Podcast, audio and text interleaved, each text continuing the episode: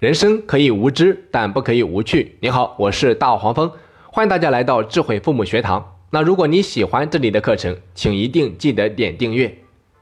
只要一提起叛逆这个词啊，大多数人的本能反应就会想到青春期孩子。在这个阶段，很多家长会明显感觉到孩子没有以前那么容易相处，就好像多了一道墙，生硬的处在自己和孩子之间，一夜之间让亲子关系从原先的无话不谈变成最熟悉的陌生人。有时候孩子还会做出一些让家长非常焦虑的事情，你比如说早恋、逃学、抽烟、喝酒，甚至是夜不归宿。那基于以上原因。叛逆在家长那里就被当成了一个不好的代名词。在做青春期教育之前啊，我对叛逆的理解或许和家长差不多，但是在和大量的青春期孩子相处之后，我才发现，叛逆是我们成人对孩子最大的误解。所以我常跟家长朋友们讲一句话，我说是因为不懂，所以妖魔化。这就好比咱们的祖先。最开始不明白为什么会打雷下雨，那为了寻求一个合理的解释，于是啊，他们便认定一定是有神灵在暗中操作。你看，这就是我指的，因为不懂，所以妖魔化。那如果咱们把叛逆简单的定义成是一个不好的代名词，这对孩子来说显然是不公平的。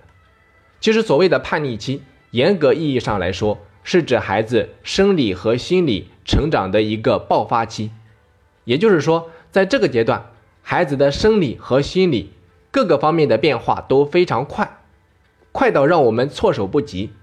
这让事先没有充分准备的家长很容易陷入到焦虑，再加上缺少方法和应对措施，最后一发不可收拾。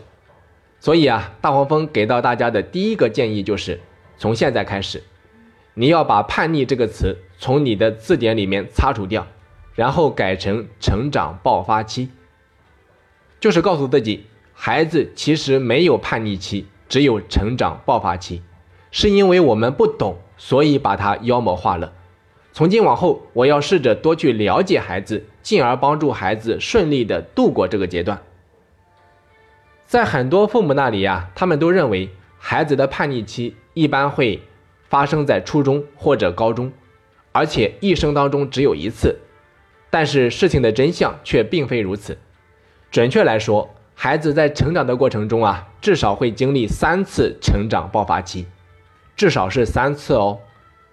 那在本堂课啊，我会把我总结的相关内容拿出来供大家参考，希望对大家有所启发。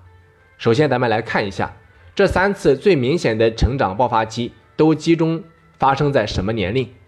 第一次是在孩子两到三岁左右，第二次。是在孩子七到九岁左右，第三次是在孩子十二到十五岁左右。当然，这也并不是绝对的，个别的孩子啊会有或早或晚的情况出现。那下面咱们来分享不同的成长爆发期，家长应该采取什么样的应对措施。因为时间关系，本堂课我会重点来分享两岁的这一个阶段。如果家长朋友对后面的两个阶段也比较感兴趣。你可以添加我的个人微信四二二六八零八三四，然后发送“成长爆发期”这五个字，收到后我可以将内容发送给你。我们接着来讲两岁的这一个阶段，孩子在两岁左右的时候，他的自我意识开始变得强烈，他会从以前的小乖乖、小可爱啊，变成一个令人无可奈何的小恶魔，凡事总是喜欢说不，总会用“不”字。来回应家长的各种要求和指令，比如说不吃饭、不睡觉、不冲凉、不听话等等。而且这个阶段的孩子，虽然说他有了强烈的自我意识，但是在和人交往的过程中，很多想法还是不知道如何表达。比如说，当别人抢他玩具时，情急之下他会大哭，或者说做出拳打脚踢的动作。一方面，是因为他确实处在手脚敏感期；另一方面，是因为他自己也确实不知道如何正确的表达，慌乱之中做出了随心所欲的一些反应。那么，父母该如何管教这个时期的孩子呢？今天大黄蜂给到大家五点建议：第一，不要处处太民主。很多家长啊，似乎很民主，凡事都喜欢用商量的口气和孩子沟通。比如说，宝宝，咱们去吃饭好不好？宝宝，我们一起去刷牙好不好？这种情况下，孩子大都会回答不好，或者无声的抗拒。所以啊，大黄蜂建议，有事儿你可以直接跟孩子说，就像跟成人讲话一样。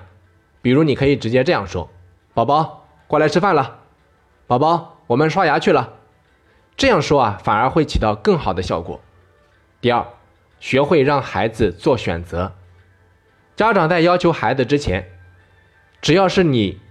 是在你能够接受的范围内，你可以给到孩子两个选择，比如你可以这样说：“你想吃馒头还是米饭？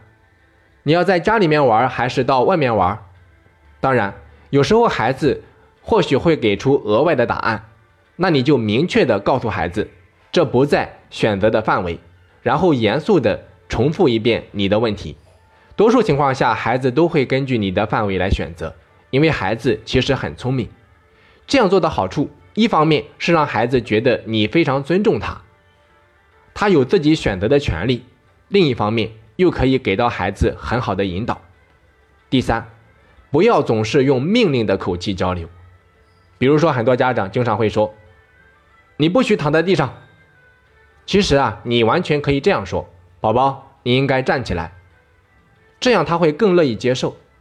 这个阶段的孩子学习和模仿能力都是非常强的，家长粗暴，孩子就会学着粗暴，最终就是以暴制暴。第四，凡事给到孩子做准备的时间。很多家长觉得孩子太小，不需要有自己的主张，只要完全听从家长的安排就好了。这其实啊是非常家长主义的。孩子虽然是以玩为主，但那也是他的工作。如果孩子在玩的时候，你一喊停，就孩子就必须立刻停下来，这是非常不尊重孩子的。家长应该给到孩子做出反应和准备的时间。比如说，家长可以把原先的“宝宝停下来，我们要回家吃饭了”，改为“宝宝，再过五分钟我们就要回家吃饭喽”。这样啊，既不会突然切断孩子的体验和感受，又能够让孩子乐于接受。第五。让更多的人参与孩子的成长，因为每个人都有自己的行为规则和相处的模式。孩子在和不同的人相处的过程中啊，他会学到更多的相处模式和行为规则，最终让孩子明白到底什么是规则，什么是规矩。这个时期建立起来的行为准则和规矩的框架，就是在帮助孩子逐步的建立自我。其实，孩子成长的过程就是一个与父母逐渐分离的过程，最终形成自我的过程。那以上五点啊，就是我要给到大家的建议。最后再重申一遍：孩子没有叛逆期，只有成长爆发期。因为不懂，所以妖魔化。好的，本期课程就到这里。那如果你喜欢大黄蜂的课程，欢迎你到喜马拉雅平台搜索“智慧父母学堂”进行免费订阅。我们下期再见。